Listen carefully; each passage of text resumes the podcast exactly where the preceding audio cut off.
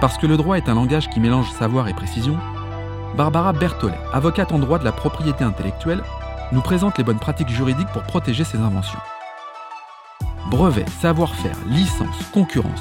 Quelles sont les clés d'une négociation réussie dans un contrat de collaboration dans les sciences de la vie? Quel est le mécanisme le plus adapté pour protéger son innovation? Comment s'assurer que le secret de son innovation ne sera pas dévoilé? Barbara nous donne toutes les pièces de ce puzzle juridique. Épisode 7, les licences de brevet et de savoir-faire. Bonjour Barbara. Bonjour Laurent. Barbara, vous êtes avocate spécialisée en propriété intellectuelle et vous intervenez euh, plus particulièrement dans le domaine des sciences de la vie. C'est quoi euh, les sciences de la vie? Bonne question pour commencer. les sciences de la vie, ce sont les sciences du vivant, euh, qui sont en général traitées par la biologie, mais nous, nous ne sommes pas scientifiques. donc, c'est l'étude des organismes vivants et qui ont des applications multiples en biotechnologie, mmh.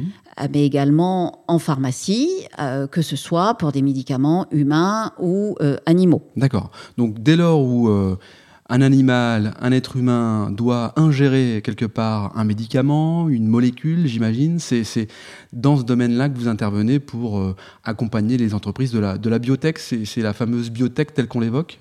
Notamment, effectivement, c'est la biotech dont on parle beaucoup euh, ces derniers temps. Donc, les dossiers que vous traitez et les clients que vous, vous, accompagnez, c'est quoi Des laboratoires, euh, des groupes euh, industriels? On est dans l'industrie pharmaceutique, là, j'imagine? Beaucoup dans l'industrie pharmaceutique, effectivement, mais en amont de l'industrie, puisque vous savez que c'est un secteur où les développements prennent énormément de temps. Et entre l'idée, le début de la recherche et la mise sur le marché, en pharmacie, et c'est encore plus vrai en biotechnologie, mmh. il faut 10 ans voire plus. Donc, je représente des biotech, des medtech, c'est celles qui fabriquent, qui conçoivent, fabriquent et développent euh, des euh, dispositifs médicaux, mhm. euh, mais également des PME de la santé ou des grands groupes qu'on identifie souvent sous le nom de laboratoire pharmaceutique. J'imagine que dans le monde actuel, il doit y avoir de plus en plus de recherches sur ces sujets qui ont pour vocation le, bien-être certainement ou le mieux-être de l'être humain, de l'être animal. C'est un marché, euh, on peut peut-être l'évoquer comme ça, c'est un marché euh, qui est en, plein développement, en plein boom. Alors effectivement, ça va au-delà même que du mieux-être. C'est un marché de la santé, et effectivement, on peut l'appeler marché comme tel, puisqu'il y a, je dirais, une offre et une demande, et à partir de là, il y a un marché avec des financements importants, que ce soit des financements privés, énormément de levées fonds dans ce domaine, mmh. mais également des financements publics, puisque toute la recherche, une partie plus exactement de la recherche publique, eh bien, est, dédiée en France comme à l'international à des recherches dans le domaine des sciences du vivant et de la santé. Alors, vous, dans le cadre de votre activité, vous intervenez de quelle manière finalement auprès de ces, entreprises-là? J'interviens à différents niveaux. En aval, je commence par cela, parce que historiquement, c'est ce que j'ai beaucoup fait et que je continue à faire, et qui est connu du grand public, sur tous les sujets de contrefaçon, de contrefaçon de brevets ou de revendication de brevets, donc tout ce qui est contentieux. Mais avant d'arriver au contentieux, il faut avoir innové, créé les droits, les avoir protégés pour éventuellement les défendre ou se défendre contre une attaque. Et donc, moi, j'interviens dans tout ce qui est structuration avec mon équipe, dans la structuration euh, des droits de ses clients et dans leur organisation de leurs droits, telles les problématiques d'invention de salariés, de protection et de mise en place de procédures pour protéger leur savoir-faire, mmh. la cession des droits des inventions euh, lorsqu'elles sont réalisées par les dirigeants, et bien d'autres euh, situations également. Pour arriver au sujet d'aujourd'hui, j'accompagne également beaucoup de startups, mais pas que, dans la structuration de leurs recherches et des résultats de leurs recherches, qui sont la prise de licence ou la concession de licence, suivant les situations, ainsi que euh, dans la conclusion d'accords de développement et de collaboration, qui sont deux sujets qui sont très souvent liés, ce deuxième ayant été traité d'ailleurs par mon associé Nicolas Moreau et Juliette Goutorbe lors d'un autre podcast.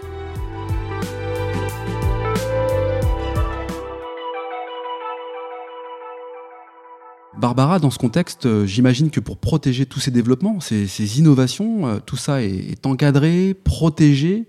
Pourriez-vous nous expliquer la, différence? On parlait tout à l'heure de, de brevets, de savoir-faire, et puis de cession et licence. Comment ça se passe dans votre secteur d'activité, tous ces éléments qui permettent de protéger les inventions finalement euh, et les innovations de ces entreprises?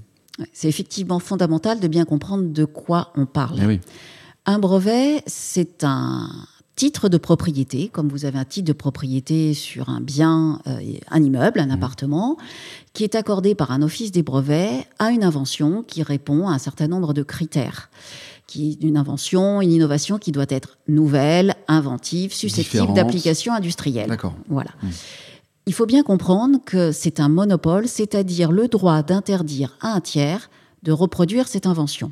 Avec, un, avec une limite géographique ou pas? Tout à fait. Un brevet est délivré pour la France, l'Europe, et c'est un choix du demandeur de déposer dans tel euh, ou tel territoire. C'est un dur choix même, parce que Là, c'est une question quoi De moyens, finalement? Parce qu'un brevet, j'imagine que ça coûte cher, mais de se dire, bah, je dépose mon brevet en France, tout en sachant que finalement, peut-être un Américain va déposer un brevet mondial et me grappiller des parts de marché. C'est un choix. C'est un choix stratégique hmm. qui, bien évidemment, a des conséquences financières, qui va dépendre du domaine dans lequel euh, on va exercer, développer, du marché euh, que sur lequel on va agir, mmh.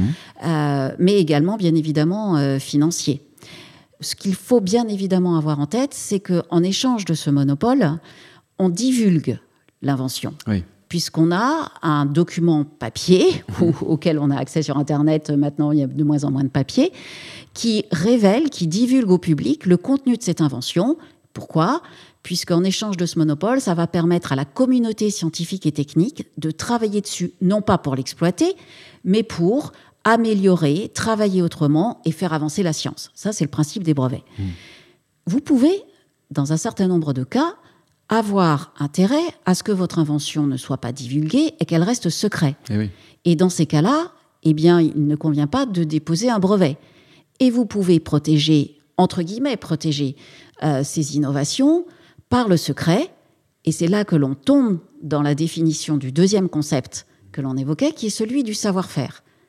Le ah savoir-faire, c'est un ensemble de connaissances qui peuvent être techniques, mais également autres que techniques, même commerciales, euh, qui euh, sont réunies entre une valeur secrète, une valeur commerciale, et qui ne sont protégées que de ce fait-là. Donc le brevet, c'est ouvert au monde.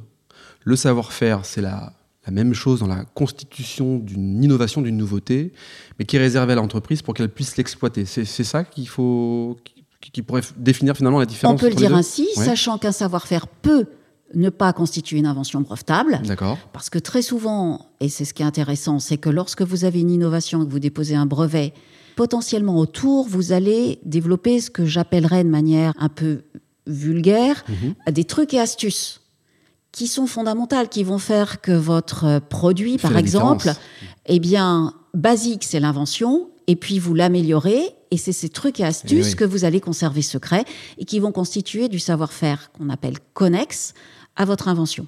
Et puis lorsque vous inventez euh, un procédé que vous allez réaliser secrètement dans votre usine, eh bien là, la question de le divulguer, d'obtenir un brevet, ben, se pose. Parce que si vous faites ça secrètement dans votre usine et que vous avez fait le nécessaire pour mettre en place des procédures et protéger ce savoir-faire des fournisseurs ou des clients, eh bien la question se posera de déposer un brevet ou pas. Alors, brevet, savoir-faire, et puis il y a cession et licence. C'est encore autre chose, euh, la cession et la licence? Comment ça se passe finalement dans le... Alors là, je serai beaucoup plus rapide parce que c'est beaucoup plus simple. Cession-licence, c'est la même chose que vous vendez un appartement ou vous louez un appartement. Très bien. Ok. Donc on est propriétaire de, sa formule, de son innovation, et on la met sur le marché pour qu'elle puisse être exploitée par des marques tierces qui vont commercialiser euh, à un marché, à d'autres personnes. C'est ça? On peut le dire ainsi. Ok. Alors les licences de brevets et de savoir-faire se rencontrent euh, finalement dans quel type de situation? Est-ce qu'on a des, exemples concrets de situations pour nous projeter dans, dans les licences de brevets et de savoir-faire? Oui, tout à fait. Et ce qui est intéressant, c'est qu'en réalité, on rencontre des cas de figure très variés, euh, avec des acteurs différents suivant les types de licences.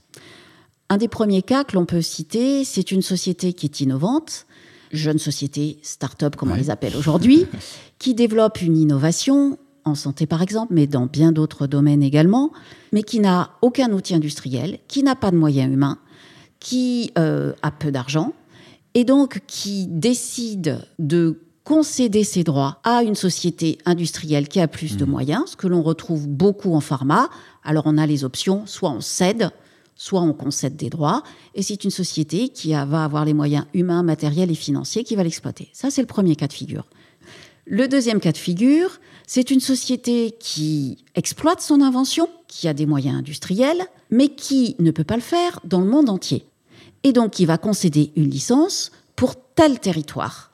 Typiquement, on en a pas mal parlé euh, il y a un peu plus d'un an avec le Covid, euh, BioNTech et Pfizer, qui ont un brevet sur euh, leur euh, vaccin, eh bien, ils ont concédé des licences un peu sur la sous la pression, mais ils ont concédé des licences à des tiers, en France à Sanofi, pour que Sanofi fabrique leur vaccin. C'est vrai. Mm. Voilà, donc ça, c'est le deuxième cas de figure. Il y a un troisième cas de figure différent, plus atypique, moins fréquent, et qui est intéressant et auquel les sociétés un peu mûres euh, peuvent réfléchir, c'est lorsque vous avez une technologie, un brevet qui va couvrir la mise au point d'un produit que la société va utiliser dans un domaine particulier qui est le sien. Mais en réalité, cette technologie, elle peut être appliquée dans d'autres domaines qui n'ont rien à voir. Eh bien, il peut être intéressant de se dire, ah oui, je pourrais concéder une licence à un tiers qui va exploiter cette technologie dans un tout autre domaine, ce qui me permettra d'avoir des revenus complémentaires en lien avec le brevet que j'ai, sans me faire concurrence, puisque je ne suis pas sur ce domaine d'activité. Je ne suis pas sur ce marché, quoi. Exactement. Ok. Un autre cas qui est celui euh, sur lequel nous travaillons le plus souvent depuis, euh, depuis peu, je dirais deux, deux, ou trois ans, qui sont beaucoup dans le secteur de la santé, euh, des licences qui sont concédées à des startups, des biotech et des medtech beaucoup, euh, par des académiques. C'est la recherche publique qui, depuis maintenant un certain temps, doit être valorisée et qu'elle ne reste pas dans les laboratoires du CNRS, de l'INSERM ou du CEA, et qu'elle soit transmise à des sociétés qui vont pouvoir porter euh, ces développements, trouver des financements euh, privés et apporter sur le marché. Et donc nous accompagnons très souvent ces jeunes sociétés dans la négociation de ces contrats qui sont souvent doublés de contrats de co-développement, puisqu'on prend une technologie en licence qui est au stade, euh, je dirais, euh, premier, et qui va nécessiter des développements futurs et qui vont conduire à la conclusion de contrats de collaboration ou de co-développement, sujet également euh, traité dans un précédent podcast par mes associés. C'est plutôt un duo gagnant, je trouve ça, qu'effectivement on puisse confier à de jeunes startups la mise sur le marché, le développement finalement de belles idées qui auparavant restaient dans les laboratoires, à, vous entendre en fait. Bien évidemment. Et il faut savoir que euh, avec ces startups, très souvent, vous avez des chercheurs, c'est ce qu'on appelle les spin-offs, hein, qui ont vraiment envie de porter leur projet euh, au-delà du laboratoire et de la paillasse, et qui sont associés à, à, ces sociétés qui sont créées. Soit parce qu'ils en deviennent associés, voire dirigeants, soit parce qu'ils sont détachés en quelque sorte et qu'ils assistent ces sociétés.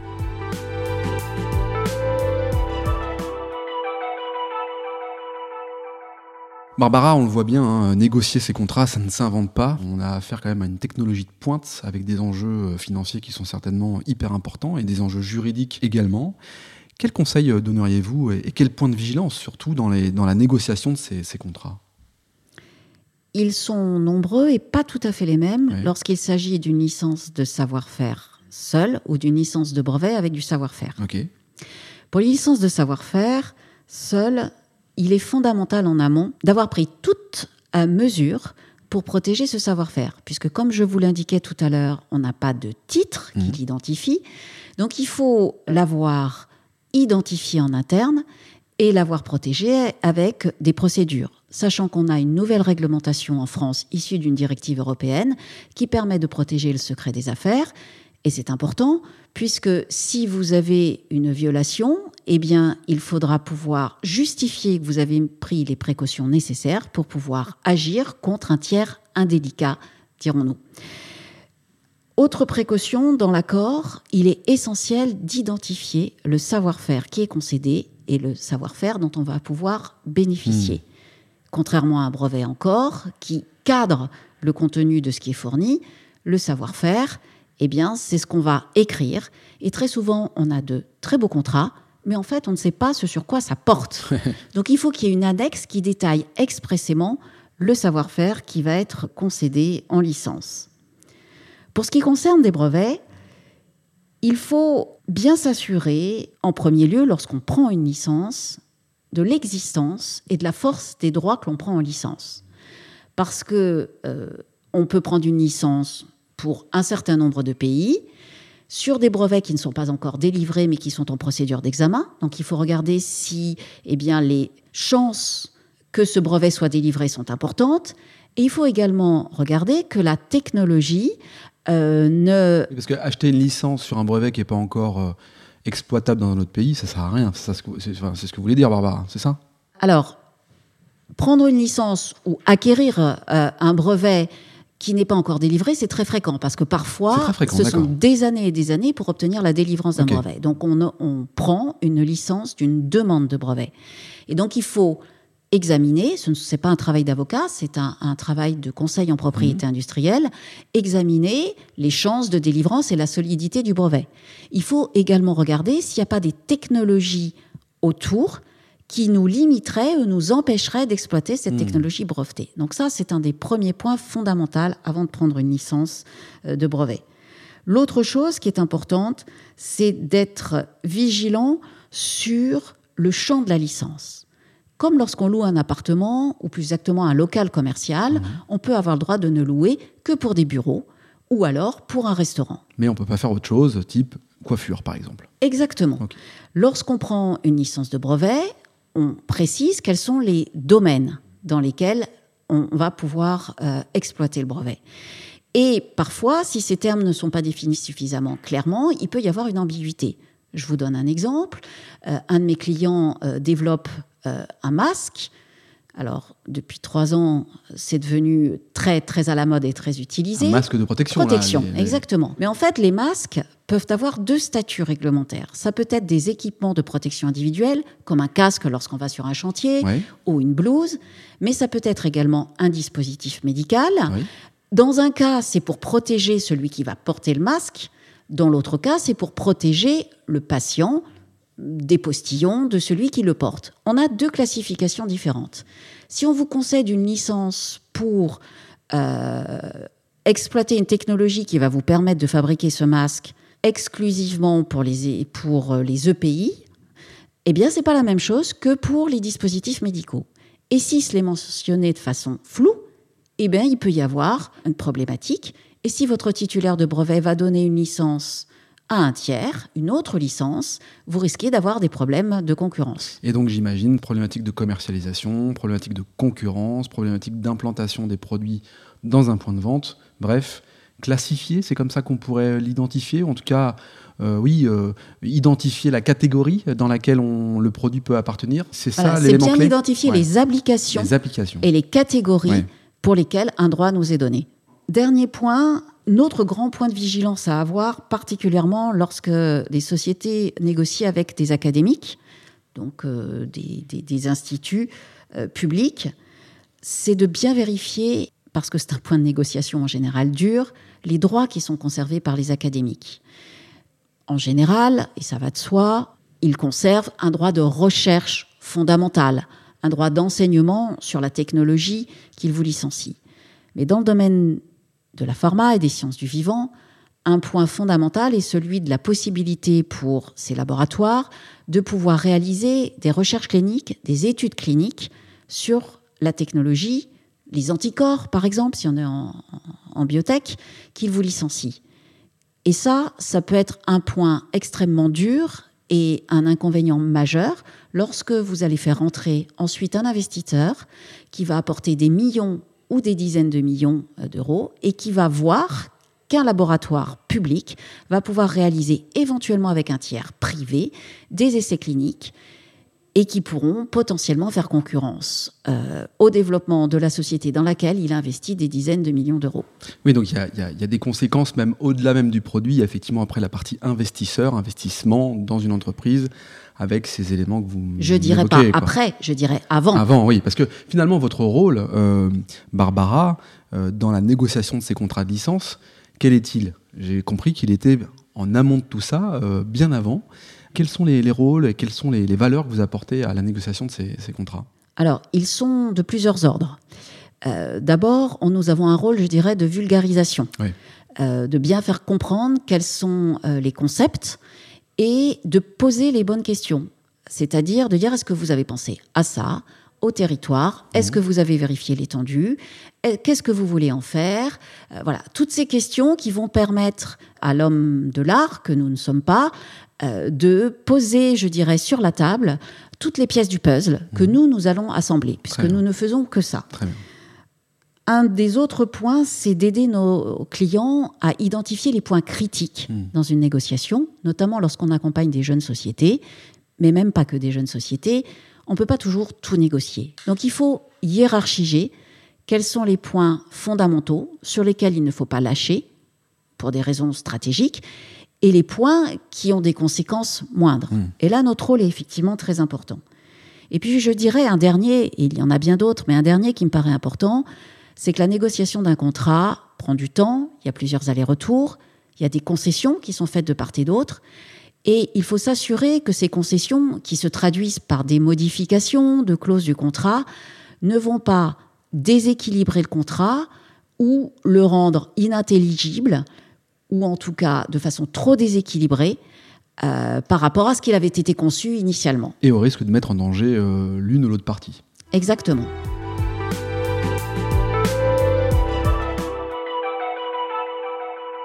Merci Barbara pour toutes ces explications, c'est plus clair en tout cas chez moi. J'imagine que dans votre parcours de formation, vous avez euh, fait des études de droit euh, dédiées à ce secteur d'activité. Comment ça s'est passé? Pourquoi vous avez choisi ce secteur d'activité à proprement dit?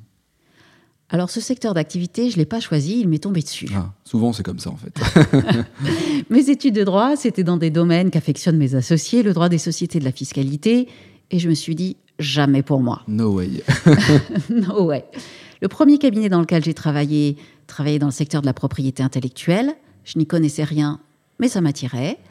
Et j'ai commencé à travailler pour euh, des acteurs euh, techniques, technologiques, des sociétés étrangères ou françaises, et beaucoup dans le domaine de la pharmacie.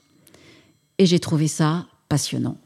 Et je ne suis pas sortie du bain dans lequel je suis tombée à ce moment-là.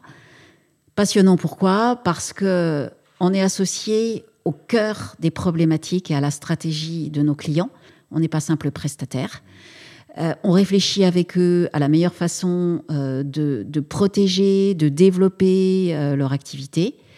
Et puis les sciences de la vie, eh bien, c'est effectivement le vivant, ce qui a également de plus fondamental pour nous. Et donc ça, ça, me parle tout à fait, raison pour laquelle je continue et de plus en plus même à agir et intervenir dans ce secteur. Merci Barbara pour cet éclairage et puis à très bientôt. Merci Laurent. À bientôt. Merci de nous avoir accompagnés sur cet épisode. Vous souhaitez approfondir le sujet et entrer en contact avec les équipes de Bignon Lebray Rien de plus simple, il suffit de vous rendre sur le site www.bignonlebray.com.